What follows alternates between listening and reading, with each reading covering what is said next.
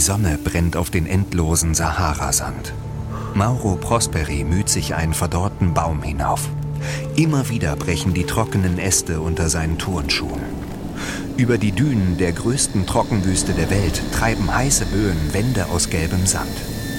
Mauro zieht sich die schützenden Stofffetzen zurecht, die er sich um das sonnenverbrannte Gesicht gebunden hat. Er legt die Hand über die Augen und starrt in die flirrende Ferne. Da ist es wieder, das Flugzeug. Es ist noch weit weg und sehr hoch. Doch Mauro weiß, er kann jetzt keine Zeit verlieren.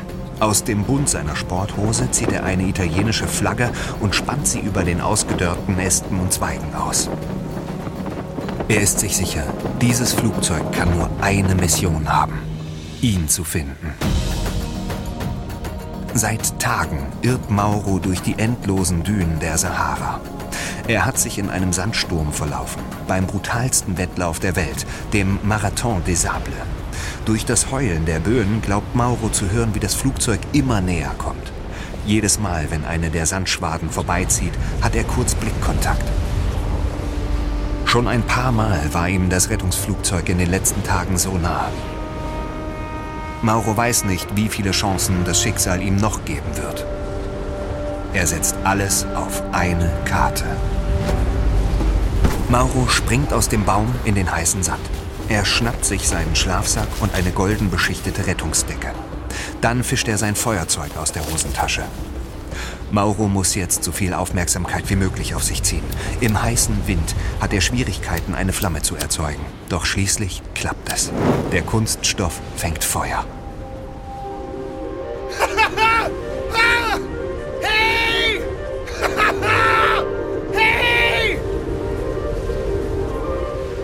Schwarzer Rauch beginnt aufzusteigen und Mauro schöpft Hoffnung. Im Affekt reißt er die italienische Fahne wieder aus dem Baum und beginnt in Richtung des Flugzeugs zu rennen. hey! Er ist lebensgefährlich dehydriert, von der Sonne verbrannt und hat schon über 10 Kilogramm abgenommen. Doch das Adrenalin jagt ihn über die Düne dem Flugzeug entgegen. Verzweifelt schwenkt Mauro die Fahne hin und her.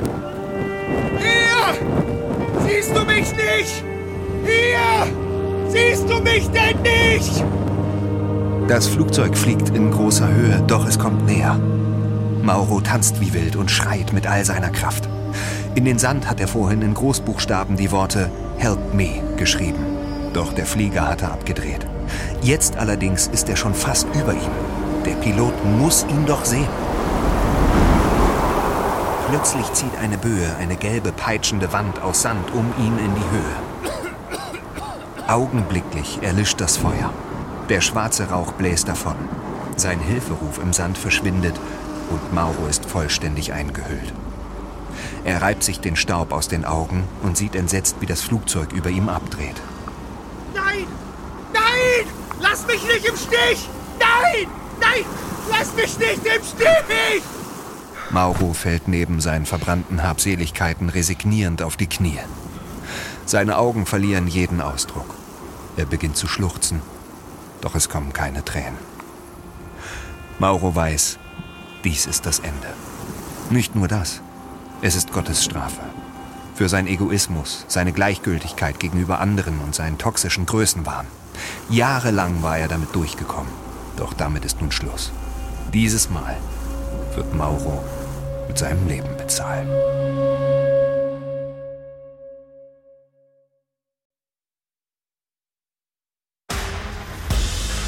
Ich bin Matthias Weidenhöfer und das ist Überlebt von Wondery.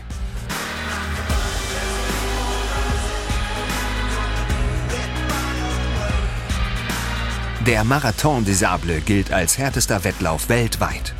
Bei Temperaturen von über 40 Grad versuchen Extremsportler und Sportlerinnen hier in der Sahara über sechs lange Etappen der gleißenden Sonne und erbarmungslosen Sandstürmen zu trotzen. Für den ehemaligen Olympiateilnehmer Mauro Prosperi sollte hier 1994 ein Traum in Erfüllung gehen. Er wollte unbedingt der erste Italiener werden, der das Wüstenrennen für sich entscheidet. In einem Akt völliger Selbstüberschätzung verlief Mauro sich jedoch in einem Sandsturm und irrte tagelang ohne Essen und Wasser durch die Wüste. Dies ist die Geschichte eines Wunders. eines Ausnahmeathleten, der weit über seine eigenen Grenzen hinausging, sich rettungslos verlor und sich am Ende trotzdem nicht von der erbarmungslosen Naturgewalt der Sahara besiegen ließ. Dies ist Folge 1. Versuchung.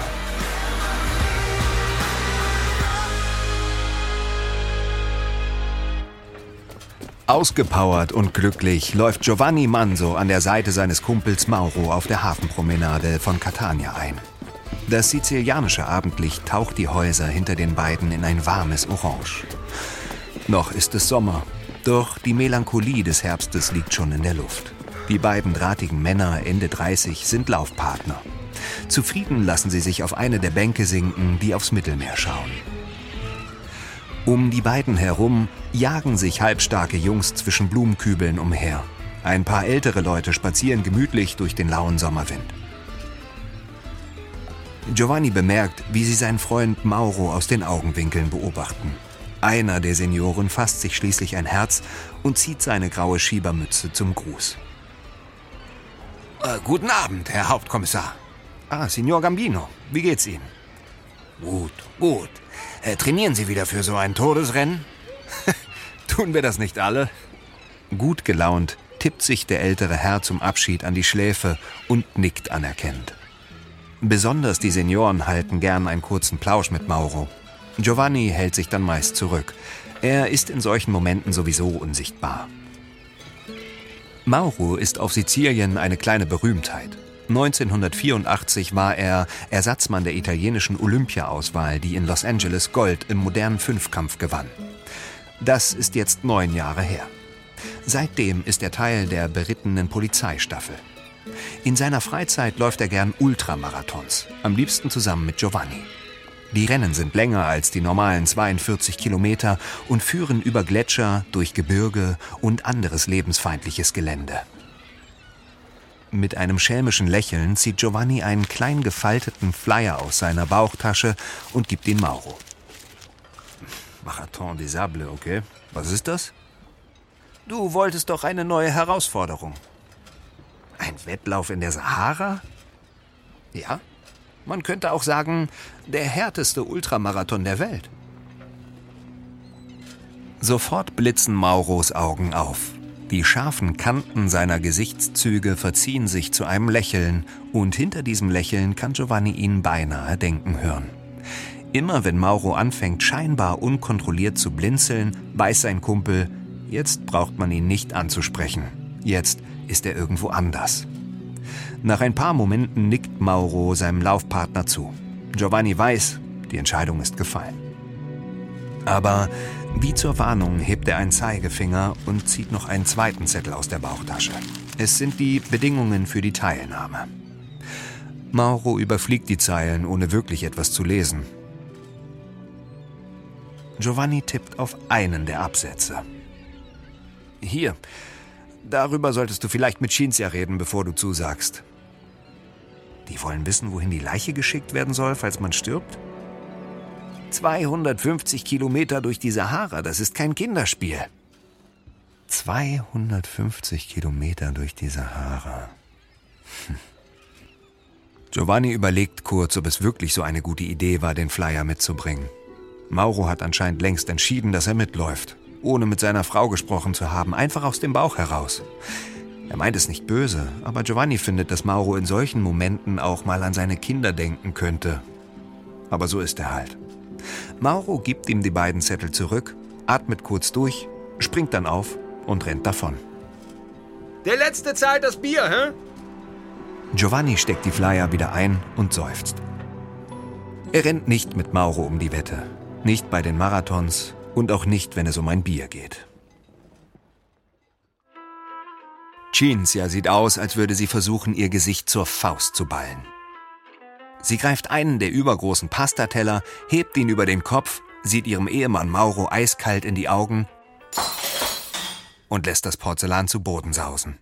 Mauro zuckt kurz zusammen. Er hat sich schon gedacht, dass es nicht einfach werden wird, Cinzia zu überzeugen. Dass nun das Geschirr daran glauben muss, hält er allerdings für übertrieben. Cinzia widmet sich wieder dem Abwasch. Wortlos nimmt Mauro Handfeger und Müllschaufel zur Hand und fegt die Scherben zusammen. Dann nimmt er ein Geschirrtuch zur Hand und trocknet ab. Er wirft immer mal wieder einen Blick zur Seite auf Cinzia. Er sieht Sorge in ihrem hübschen Gesicht. Er würde sie gerne in den Arm nehmen, durch ihre kurzen braunen Haare streichen, ihr versprechen, dass das alles gar nicht so wild ist. Cinzia, das ist wie ein Traum, der wahr werden könnte. Weißt du, wovon ich träume? Wovon? Von gar nichts. Ich lieg nachts wach und mach mir Sorgen. Mauro weiß, dass er Cinzia mit seinem extremen Hobby viel zumutet. Immer wieder fliegt er in entlegene Ecken der Welt und sucht nach dem Nervenkitzel. Er liebt es, sich zu beweisen, wie hart er im Nehmen ist. Seine Frau unterstützt ihn am Ende immer, wo sie kann. Aber dieses Rennen und besonders die Todesklausel, die er unterschreiben muss, haben das fast zum Überlaufen gebracht. Die Kinder der beiden toben um sie herum, als sei nichts geschehen. Silvia ist neun, Claudia sieben und Matteo erst drei. Du weißt, dass ich diese Wettkämpfe brauche. Ich gehe hier sonst ein. Mauro, wenn du willst, dass es dir gut geht, ist mein Rat, renne nicht 250 Kilometer durch die Wüste, hä? Ach, Schatz, das Schlimmste, was passieren kann, ist, dass ich einen Sonnenbrand kriege. Cinzia ignoriert, was Mauro gerade gesagt hat und schaut betont abwesend aus dem Fenster. Sieht nach Regen aus, oder? Mauro weiß, dass seine Frau sich nicht einbildet, ihn von seinem Plan abzubringen.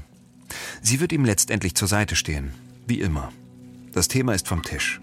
Während er das Besteck in die Schublade räumt, ist er mit seinen Gedanken schon völlig woanders.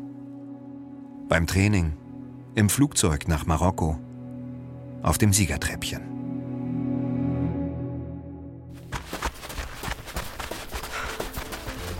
Giovanni wischt sich immer wieder Schweiß und Staub aus dem Gesicht. Gemeinsam mit Mauro trabt er seit Stunden über schwarze Vulkanerde. Nicht weit von Catania entfernt thront der Vulkan Etna. Giovanni sieht hinauf zu seinem Krater. Die ewige Rauchsäule des Ätna steigt fast senkrecht nach oben. Es ist heute beinahe windstill und in der schwarzen Mondlandschaft unerträglich heiß. Giovanni greift sich die kleine Trinkflasche aus seinem Rucksack. Wow, was machst du denn da? Wonach, wonach sieht's denn aus? So wirst du doch nicht fit für die Wüste. So dehydriere ich zumindest nicht schon beim Training. Giovanni kennt Mauro seit sieben Jahren. Die beiden sind Laufpartner und gute Freunde. Doch Giovanni kann Mauros Frau Cinzia gut verstehen. Seit er sich entschieden hat, den Wüstenmarathon zu laufen, ist er kaum noch zu Hause. Seit Monaten trinkt er so wenig Wasser wie nötig und läuft jeden Tag 40 Kilometer, ob Giovanni mitkommt oder nicht. Anfangs hatte er davon gesprochen, wie sehr er sich auf die visuellen Eindrücke in der Sahara freut. Dass er das im Wettkampfsport immer vermisst hat, seine Umwelt genießen zu können. Aber er lässt auch jetzt den Blick nicht schweifen. Stattdessen schaut er ständig auf die Uhr. Ah, wir sind wieder langsamer als die letzten Tage. Es ist ja auch viel wärmer, Mauro. Ja, aber noch längst nicht so heiß wie in der Sahara. Giovanni rollt mit den Augen. So wie Mauro jetzt schon wieder losprescht, weiß er, sein Partner wird in der Wüste versuchen, auf Sieg zu laufen. Bei dem Gedanken daran wird ihm jetzt schon mulmig.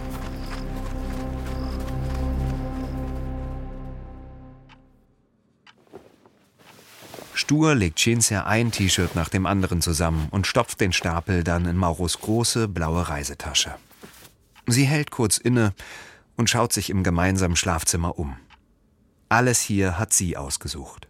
Die Nachttische, die Bilder an der Wand, die 30er-Jahre-Lampen, den Läufer vor dem Bett. Nur den Nagel, an dem seine Medaillen hängen, hat Mauro beigetragen. Cinzia setzt sich kopfschüttelnd auf das Bett neben die fast schon vollgepackte Tasche. Sie geht im Kopf alles durch, was sich darin befindet. Der ultraleichte Schlafsack, der neue kleine Rucksack, widerstandsfähige Laufschuhe für Extremsituationen, Energieriegel, Wasserflasche, Taschenmesser, Feuerzeug. Was noch? Cinzia schreckt hoch. Mauro ist von seinem letzten Trainingslauf zurück. Sie geht in den Flur, um mit ihm zu reden. Doch der ist bereits unter die Dusche verschwunden. Mauro, ich weiß noch nicht, ob ich morgen zum Flughafen mitkommen kann. Ich muss nämlich. Kannst du das nicht verschieben? Cinzia tut so, als hätte sie ihn nicht gehört und geht in die Küche. Sie öffnet abwesend eine Schublade nach der anderen. Ihr Blick fällt auf das große Schinkenmesser. Dann muss sie über sich selbst lachen. Sie könnte Mauro nie etwas antun. In der anderen Schublade dann völlig durcheinander. Mullbinden, Aspirin, Pflaster. Auch die schiebt sie wieder zu. Mauro hat ein eigenes Erste-Hilfe-Päckchen. In der dritten Schublade dann das kulinarische Kuriositätenkabinett. Bonbons mit Milcheiweiß, Babynahrung zum Anrühren und Nudeln für Kinder mit Dagobert Duck auf der Packung. Zurück im Schlafzimmer stopft sie ihre Ausbeute in die letzten Lücken der Tasche, als Mauro mit einem Handtuch um die Hüften aus dem Bad kommt. Wie schmal er in den letzten Monaten geworden ist. Er stochert mit Wattestäbchen in seinen Ohren herum und nickt in Richtung der Kindernudeln. Packst du mir auch noch einen Strampler ein? Mauro, du musst auf dich aufpassen. Du hast immer Hunger. Pack dir den Rucksack immer voll, auch wenn er ein bisschen schwerer ist. Du übertreibst nicht wie sonst immer. Und wenn du müde bist, dann hör auf. Mauro zieht nichtssagend die Augenbrauen hoch, dreht sich um und verschwindet wieder im Bad. Cinzia weiß, dass ihre Worte nichts ausrichten werden. Er ist zu stolz, zu ehrgeizig. Für immer ein Wettkampfsportler. Sie stellt die Tasche an Mauros Seite des Bettes und beschließt, wenn nicht noch ein Wunder geschieht, wird dies das letzte Mal sein, dass sie ihm die Tasche packt.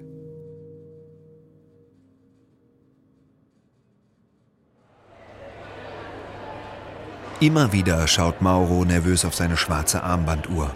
Auf dem kleinen Flughafen von Catania ist reger Betrieb. Eine Gruppe Flugbegleiterinnen zieht mit Rollkoffern vorbei. Ein paar junge Soldaten in Uniform lachen an der einzigen Bar. Ein schlecht gelauntes deutsches Paar in schrecklich bunter Kleidung zieht seine mauligen Kinder hinter sich her. Dann entdeckt Mauro seinen Laufpartner. Hey Giovanni, hier! wo sind denn Cinzia und die Kinder? Ah, die konnten nicht. Ich rufe sie gleich nochmal an. Na gut, pass auf. Das hier ist Mama Manso. Endlich lernt ihr euch mal kennen. Mauro beugt sich zu der kleinen alten Frau mit dem freundlichen Gesicht hinunter und küsst sie auf die Wangen. Sie lächelt unverbindlich. Doch in ihren Augen meint er Argwohn zu entdecken. Wer weiß, was Giovanni seiner Mutter von ihm erzählt hat. Sie zieht einen lächerlich kleinen Fotoapparat aus der Tasche und bittet die beiden, Aufstellung zu nehmen. Mauro und Giovanni grinsen über beide Ohren und reißen in zur Schau gestellter Begeisterung die Augen auf. Mauros Grimasse fällt sofort nach dem Foto wieder zusammen, während Giovanni sich seine Mutter schnappt, sie in den Arm nimmt und zum Kaffeestand buxiert. Mauro gibt ihnen ein Zeichen, dass er gleich nachkommt und geht zu den Münztelefonen.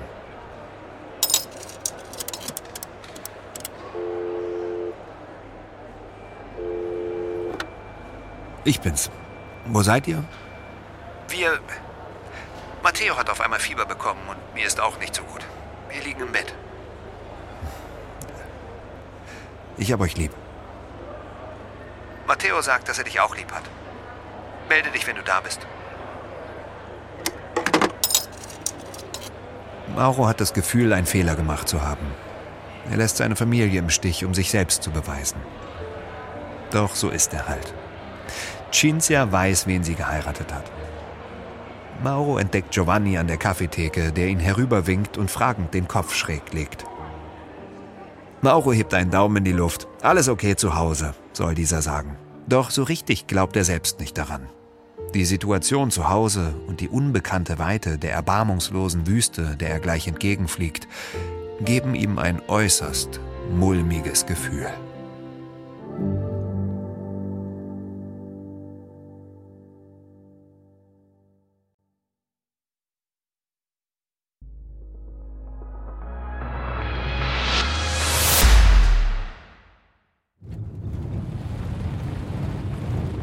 Bei jedem Schlagloch, durch das der Geländewagen rumpelt, schreckt Giovanni aus seinem Sekundenschlaf wieder hoch. Zusammen mit anderen Teilnehmern und Teilnehmerinnen des Wüstenmarathons ist er auf dem Weg nach Famskit. In dem kleinen Dorf am Fuße des Anti-Atlas-Gebirges in Marokko soll übermorgen der Wettlauf durch die Sahara starten.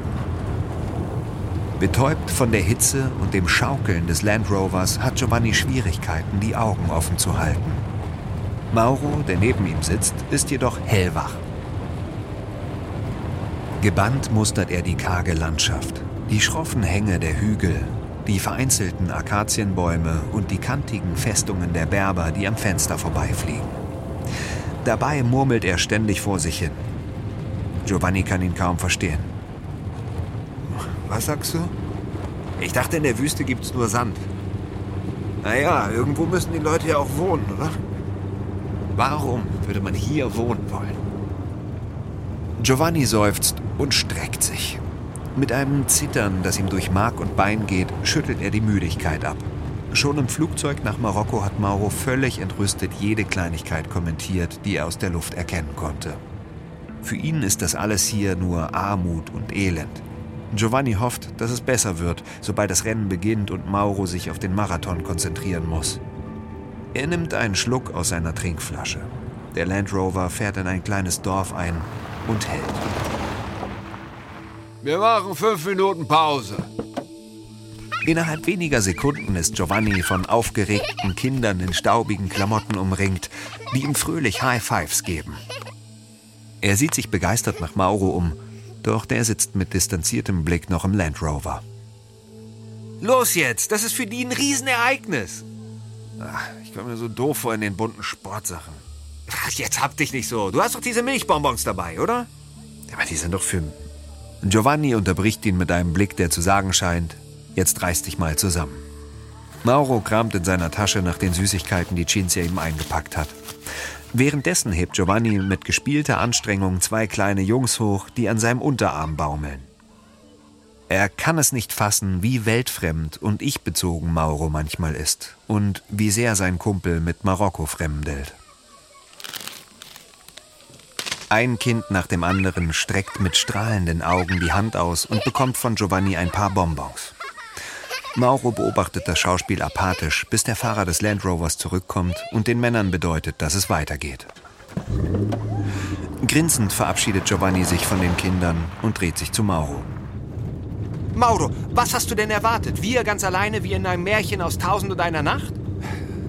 Ich muss gerade an die Kleinen zu Hause denken. So wie ich dich kenne, denkst du bald wieder an was anderes. Hältst du mich für einen schlechten Vater? Giovanni atmet tief durch, legt seinem Freund einen Arm um die Schultern und sieht ihm in die Augen. Nach einigen Sekunden schüttelt er den Kopf. Dann klatscht er in die Hände und zeigt nach vorne in die Richtung des Land Rovers. Jetzt ist keine Zeit für ein schlechtes Gewissen. Jetzt beginnt ihr Abenteuer in der Sahara.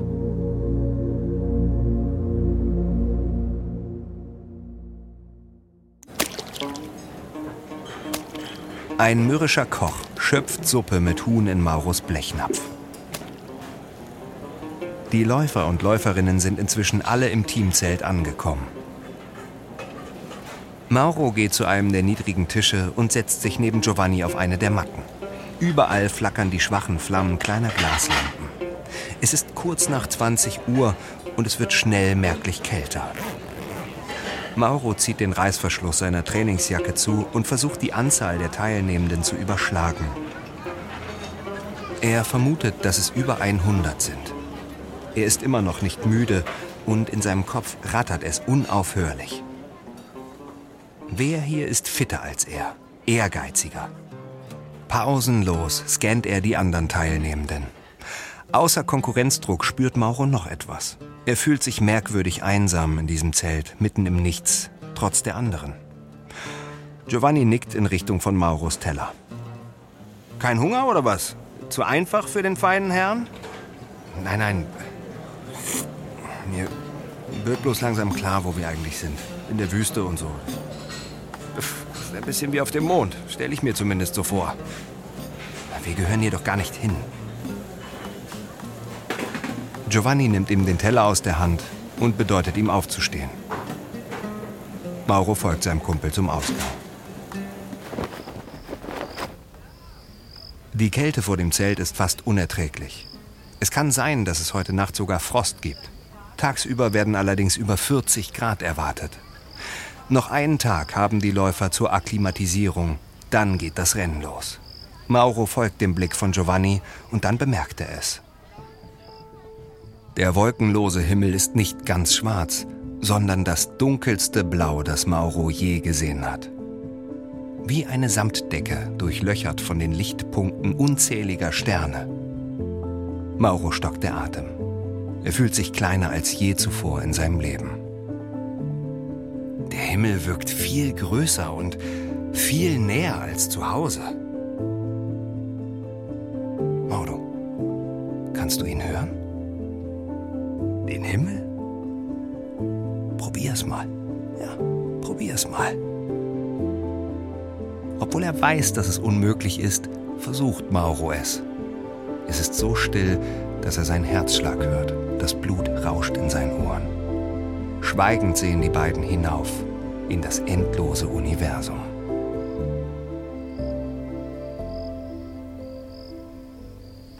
Ein Läufer, den beide nicht kennen und der sie nicht grüßt, sieht sie im Vorbeigehen argwöhnisch an. Sofort ist Mauro wieder abgelenkt und schätzt den Läufer ab, seinen Konkurrenten. Zufrieden stellt er fest, dass er nicht annähernd so durchtrainiert zu sein scheint wie er selbst. Auf dem Weg zurück ins Zelt geht Mauro schon die Rangfolge durch. Wie viele von den Teilnehmenden werden die Etappen nur im schnellen Gehschritt absolvieren? Wie viele laufen nur mit, um dabei zu sein? Nach seinen eigenen Berechnungen rutscht Mauro schon jetzt immer höher und höher im Ranking. Er ist sich sicher, er hat gute Chancen auf den Sieg.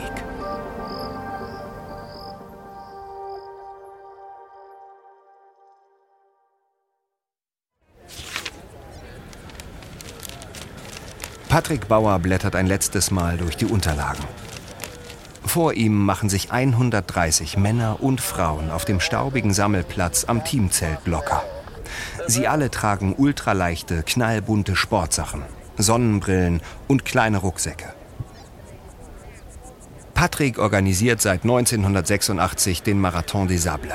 Der Franzose ist selbst Extremläufer und seit er 1984 einmal 350 Kilometer quer durch die Sahara gewandert ist, verliebt in die riesige Wüste. Sein Gesicht sieht freundlich aus, doch wenn der Enddreißiger seine Sonnenbrille abnimmt, sieht man, dass seine Augen nicht lächeln. Jedes Jahr spürt er auch die Verantwortung, die er für die Teilnehmenden trägt. So, kann ich bitte einmal eure Aufmerksamkeit haben? Ihr wisst es alle, ich sage es aber trotzdem, wir haben nicht viele Regeln hier.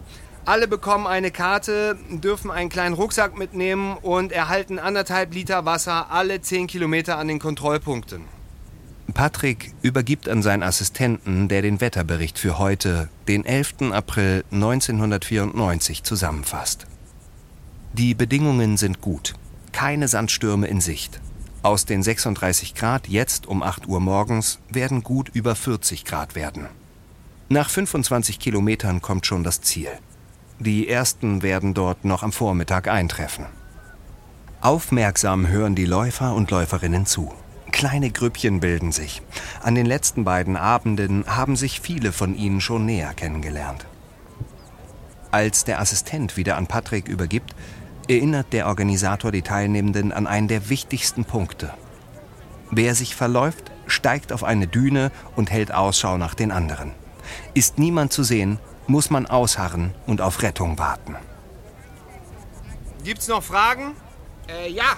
Äh, wenn wir uns verlaufen und das Wasser ausgeht, können wir dann Urin trinken? Ähm, ich weiß nicht. Würdest du gerne? Weiß jemand eine Antwort? Äh, ja, kannst du machen, aber Tierblut ist sogar noch besser. Patrick schüttelt den Kopf und klopft sein Basecap aus. Wie die Kinder, denkt er. Dann beendet er das Briefing und die Läufer und Läuferinnen begeben sich zur Startlinie.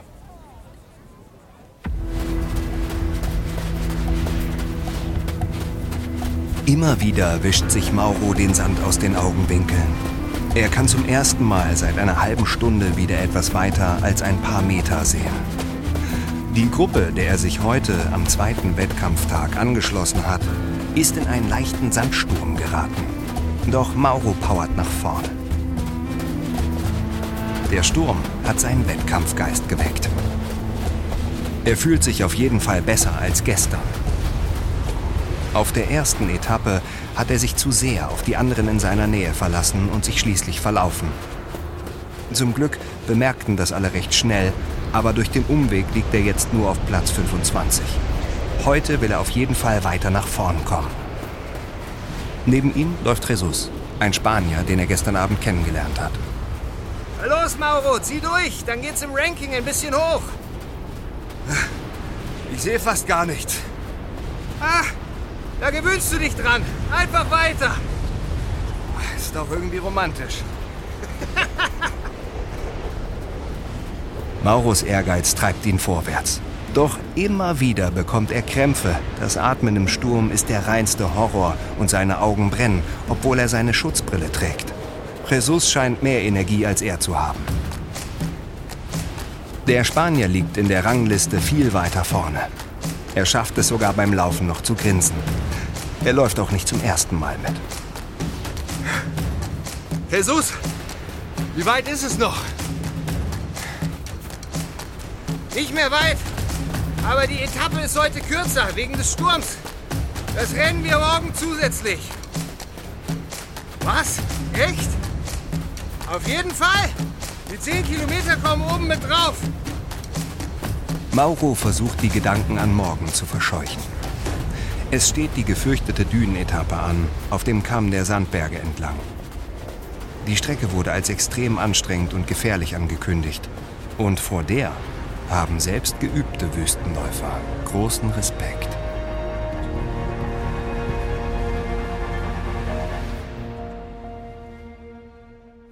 Am nächsten Abend, nach der Dünenetappe, reibt Giovanni sich immer und immer wieder die linke krampfende Wade. Um ihn herum massieren sich auffallend viele der Teilnehmenden gegenseitig. Manche sind einfach erschöpft eingeschlafen. Es war heute die reinste Tortur und Giovanni ist sich eigentlich schon jetzt sicher, dass er den Sandmarathon kein zweites Mal laufen wird. Mauro und Jesus hingegen scheint das alles kaum etwas auszumachen. Mit betont coolem, federndem Gang bahnen sie sich ihren Weg durch die erschöpften Läufer und Läuferinnen zu Giovanni. Die beiden haben für sich und ihn etwas zu essen geholt. Mauro reicht ihm einen Teller mit Gemüse und Couscous. Danke dir. Ich weiß nicht, ob ich heute überhaupt noch mal auf die Beine komme. Dabei rennst du doch gar nicht, du spazierst doch nur. Giovanni wirft ihm einen genervten Blick zu. Er kann es nicht leiden, wenn sein Kumpel so überheblich ist. Er hat zwar recht, Giovanni hat aber von vornherein klargemacht, dass er nicht für eine gute Position in der Gesamtwertung mitläuft. Er will die Wüste genießen. Aber auch das ist schon anstrengend genug. Giovanni nimmt sein Tagebuch aus dem Rucksack und beginnt mit dem heutigen Eintrag. Sofort spürt er, dass Jesus hinter ihm steht und versucht mitzulesen. Dabei versteht der Spanier kaum Italienisch. Na, was hat denn unser Hemingway heute bei seinem Spaziergang erlebt? Hey, ich hätte dir schon mal gesagt, dass ich das nicht leiden kann, wenn du mich beobachtest. Du brauchst noch jede Menge Platz für morgen. 85 Kilometer. Da trennt sich die Spreu vom Weizen. Giovanni verkneift sich einen bissigen Kommentar, während Mauro und Jesus sich über ihn lustig machen. Er versucht die beiden zu ignorieren, doch immer wieder erhascht er einen Blick auf Mauro. Sein Kumpel hört dem Spanier aufmerksam, fast unterwürfig zu. Doch wenn dieser sich abwendet und das Lächeln auf Mauros Gesicht verblasst, kann Giovanni es sehen. Für ihn gibt es bei diesem Rennen keinerlei Allianzen. Giovanni will sich gar nicht ausmalen, was passiert, wenn Mauro in der Wüste die Scheuklappen anlegt und seine Ego-Nummer durchzieht. Wenn Mauro sich, wie schon häufiger, gnadenlos selbst überschätzt.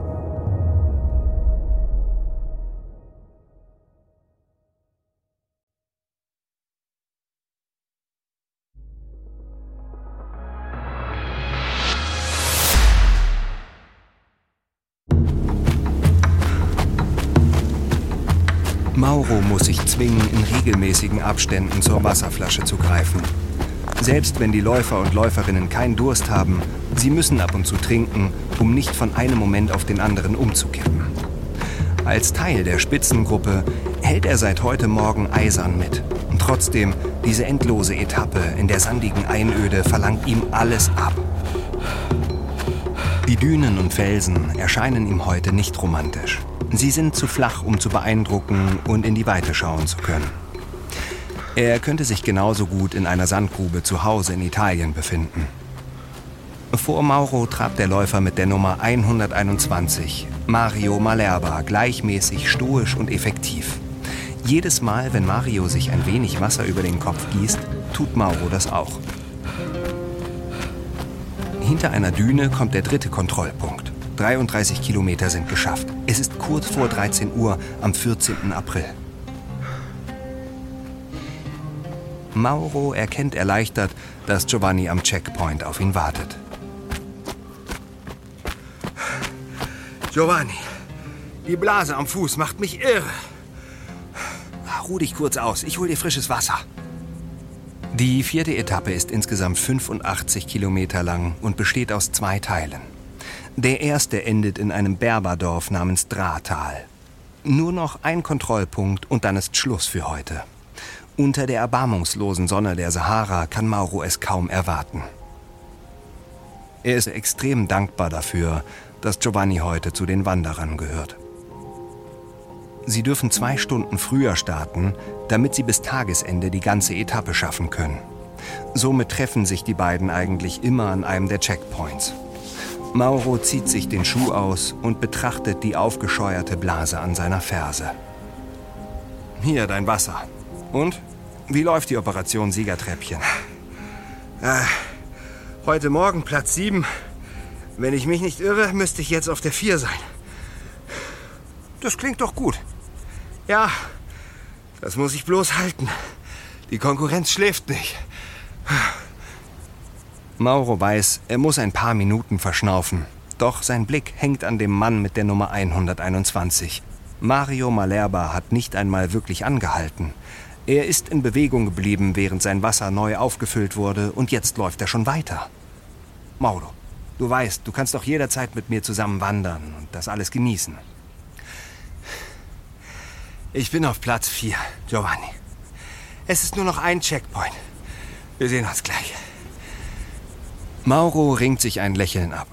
Er weiß, dass Giovanni ihn für übergeschnappt hält und denkt, dass Mauro ihn nicht zu schätzen weiß. Doch das stimmt nicht. Giovanni ist hier in der Wüste sein kleines Stück zu Hause. Er baut das Zelt auf, in dem die beiden eng beieinander schlafen, um die Kälte in der Nacht zu ertragen. Und auch wenn Mauro sich mit Jesus über Giovanni lustig macht, er meint es nicht böse. Er stützt sich beim Aufstehen auf die Schulter seines Kumpels, der noch ein paar Minuten ausharren wird. Giovanni wünscht ihm viel Glück und Ausdauer. Die beiden lächeln sich zu und schon nach wenigen Schritten ist Mauro wieder in seinem Tempo. Er schaut nicht zurück und bemerkt nicht, wie Giovanni ihm hinterherblickt. Vor allem ahnt er nicht, dass dies das letzte Mal sein wird, dass er ihn hier in der Wüste sieht.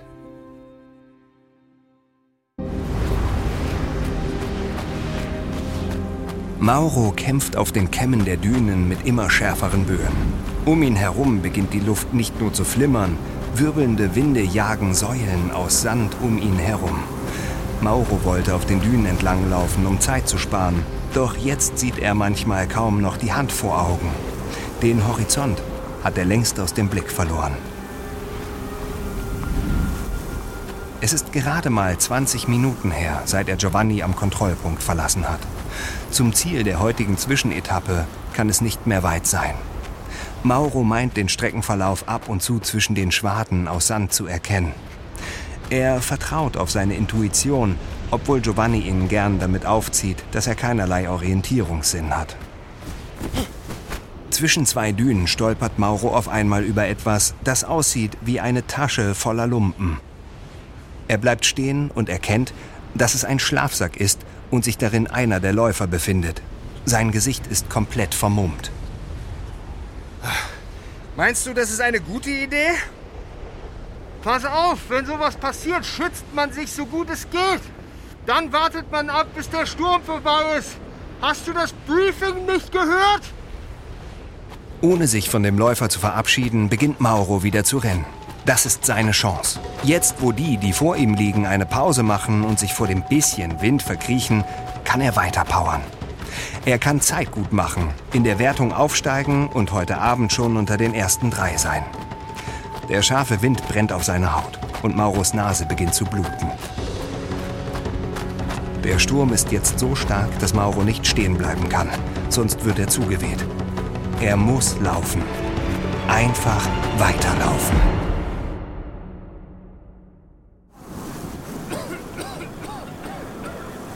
Giovanni kann nicht aufhören zu husten. Seit er den vierten Kontrollpunkt passiert hat, scheint sein Körper hart runterzufahren. Er ist erschöpft Seine Augen brennen wie Feuer und alles tut weh, als hätte er seine Haut mit Schleifpapier bearbeitet. Eine Assistentin der Rennleitung stützt ihn und führt ihn zu einem Windschutz. Ich suche meinen Laufpartner, Mauro. Nummer 123. Ähm, Im Moment habe ich keinen Überblick. Die Orga hat das Rennen für heute abgebrochen. Sie sammeln die Läufer nach und nach ein. Er war doch vor mir. Er müsste schon hier sein. Wenn er die Anweisungen befolgt und an der Strecke wartet, ist er heute Abend auch hier. Die Assistentin gibt ihm eine neue Flasche Wasser, dann zuckt sie entschuldigend mit den Schultern und eilt davon. Ohne zu zögern steht Giovanni wieder auf und sucht die kleinen Grüppchen nach seinem Freund ab. Doch niemand hat Mauro gesehen. Resigniert und erschöpft lässt sich Giovanni wieder hinter einem Windschutz in den Sand sinken, als er Fetzen einer Megafonansage hört. Situation sich beruhigt, fahren wir die Strecke ab. Und falls jemand fehlt, haben wir ab morgen ein Flugzeug zur Verfügung.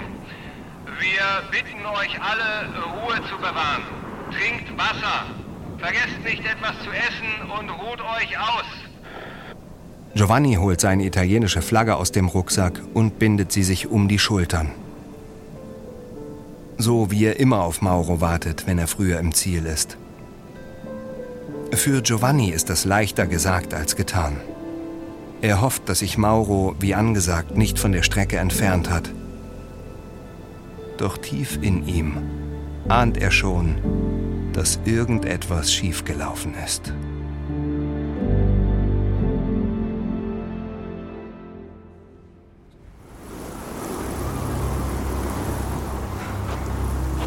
Mauro kämpft sich weiter eisern durch den Sandsturm. Jeder Meter, den er schafft, erfüllt ihn mit Stolz. Jede neue Düne, die er erklimmt, gibt ihm Hoffnung, dass er bald am Kontrollpunkt angekommen ist. Er weigert sich stur gegen eine Naturgewalt zu verlieren. Ein Blick auf seine Uhr sagt Mauro aber, was er längst weiß. Er läuft schon viel zu lange. Der Kontrollpunkt hätte vor Stunden auftauchen müssen. So urplötzlich, wie er gekommen ist, verfliegt der Sandsturm. Innerhalb weniger Minuten ist Mauro von absoluter Stille umgeben. Er wirft einen Blick auf seine Wasserflasche. Es ist nur ein letzter Schluck übrig.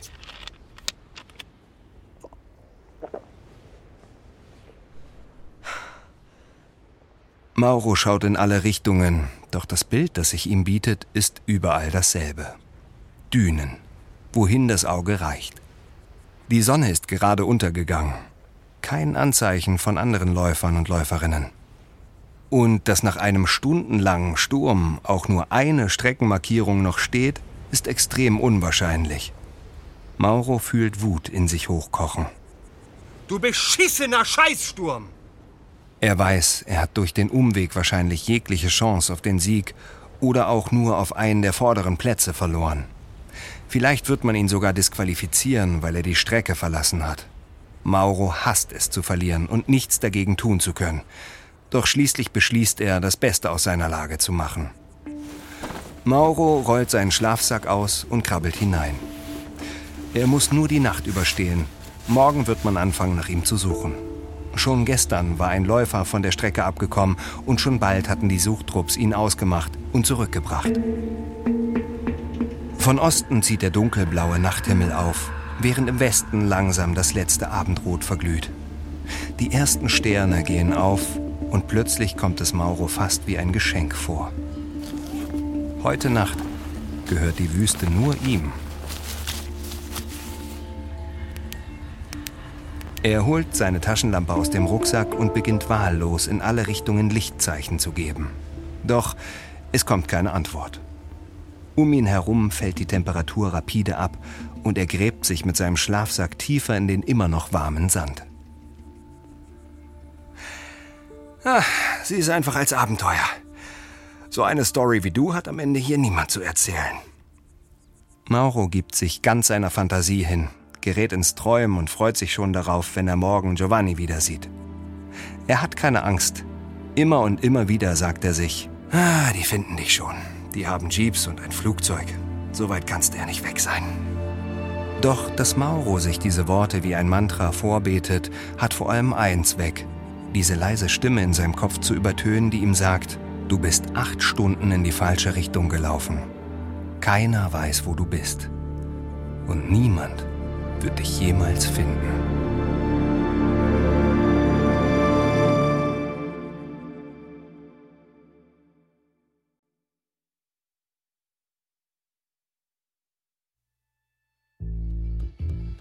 Dies ist die erste Folge unserer dreiteiligen Serie Verschollen in der Wüste. Wenn dir unser Podcast gefällt, gib uns eine 5-Sterne-Bewertung.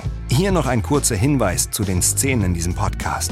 In den meisten Fällen wissen wir zwar nicht genau, was gesagt wurde, aber unsere Geschichte basiert auf echten Tatsachen und gründlichen Recherchen. Wenn du mehr über die Geschichte erfahren möchtest, empfehlen wir dir die Folge über Mauro Prosperi in der Netflix-Serie Losers. Seine Autobiografie Wie zehn Tage ein Leben ändern ist bisher nur auf Italienisch erschienen.